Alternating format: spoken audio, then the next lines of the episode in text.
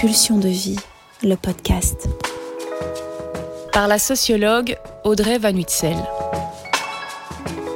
Je veux être utile à vivre et à rêver. Je vais vous parler de Michel. Michel a 85 ans. Ancien ingénieur agronome des régions tropicales, il a longuement travaillé en tant qu'expatrié pour de prestigieuses ONG en Afrique. En ce soir de novembre, lorsque j'ouvre la porte de mon cabinet, j'aperçois devant moi un homme très grand, avec des cheveux gris bouclés, un homme doté d'une belle élégance, vêtu d'un costume gris, d'un chapeau en laine et tenant dans sa grande main une petite canne dorée. L'homme s'assoit en face de moi et me fixe de son regard sombre. Un regard à la fois teinté de dubitation et de satisfaction. Du haut de ses 85 ans, et compte tenu des principes des gens de sa génération de survivants de la Seconde Guerre mondiale, Michel ne fait normalement pas partie de ces gens qui consultent des thérapeutes. Les thérapies, me dit-il, c'est normalement pour les fous et les gens fragiles. Et moi je viens pour toute autre chose. Je viens pour une demande de conseil. Mais j'ai toutefois dû prendre mon courage à deux mains. Et de toute façon, personne ne sera au courant de notre rendez-vous.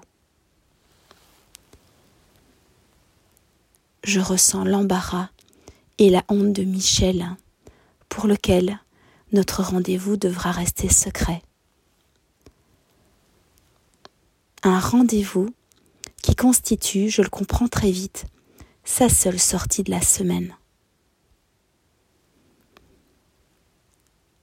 Pensionné depuis une vingtaine d'années et maintenant veuf, Michel m'exprime qu'il se sent seul, très seul et incompris, et inutile aussi.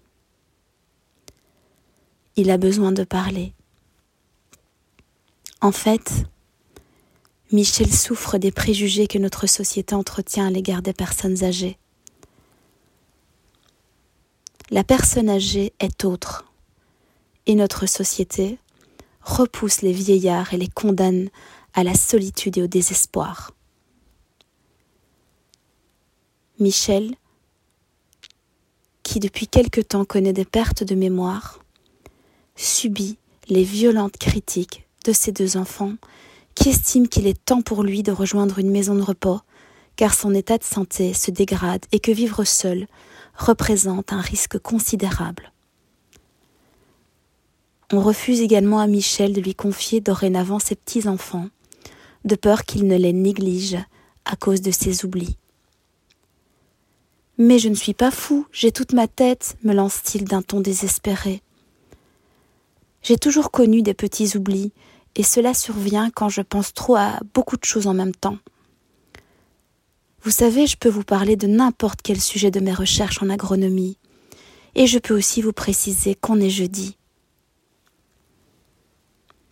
Et oui, me dit-il fièrement, savez-vous que j'ai aussi été un grand fonctionnaire, et il me sort une photocopie de sa carte de visite professionnelle, comme si, il devait me prouver qu'il était digne de quelque chose et qu'il était toujours digne d'exister, d'être là, parce qu'il avait été un grand fonctionnaire.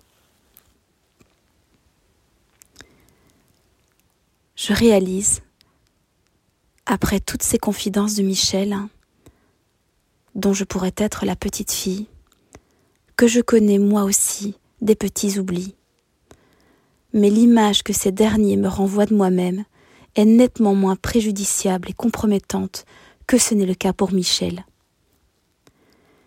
Michel, identifié comme une personne âgée, incarne en effet les deux innommables de notre modernité, le vieillissement et la finitude. Souffrir d'un stéréotype nous condamne à être définis sur base de ce qu'il y a de plus réducteur et de plus déshumanisant se voir exclu et traité d'incapable, et ce au nom de critères spécifiques. Je ne veux pas aller en maison de repos me dit Michel, les larmes aux yeux. C'est un mouroir. Certains de mes amis s'y sont laissés mourir. Et oui, nous connaissons tous le syndrome de glissement qui touche de plus en plus de personnes âgées qui, n'ayant plus aucun sens à donner à leur vie, décident de se laisser mourir et glisser.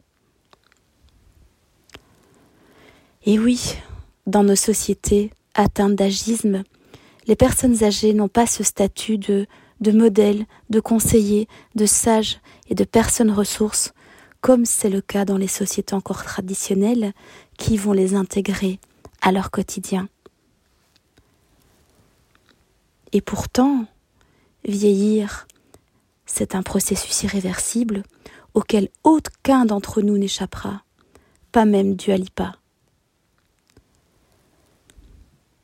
Le paradoxe de l'existence est que nous vivons tous pour partir un jour et que notre finitude est inextricablement liée à notre condition humaine.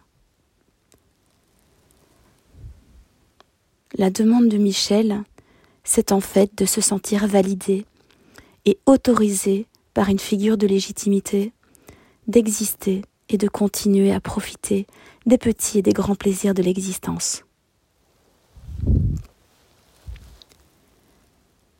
Vous avez encore de belles choses à vivre, Michel, et vous en êtes parfaitement capable, lui dis-je. C'est à ce moment que son visage s'éclairera d'un grand sourire. Vivez, profitez de tout ce qui vous procure du sens et de l'envie. Un peu plus tard, je lui proposerai de me parler de ses rêves de jeunesse et de ceux qu'il peut encore accomplir aujourd'hui. Il me parlera de sa passion pour le cyclisme et la cuisine, me précisant qu'il prévoit de reprendre des cours prochainement. En fait, l'âge, c'est quand même dans la tête. Et c'est pas faux de penser ça. De nombreuses études scientifiques attestent de l'impact positif d'un état d'esprit dynamique et jeune sur la confiance en soi et la santé physique des individus. Je ne reverrai sans doute plus Michel, pas spécialement parce qu'il est âgé de 85 ans, mais parce qu'il a obtenu cette réassurance et cette autorisation à vivre de beaux moments qu'il était venu chercher. Au revoir Michel et carpe diem.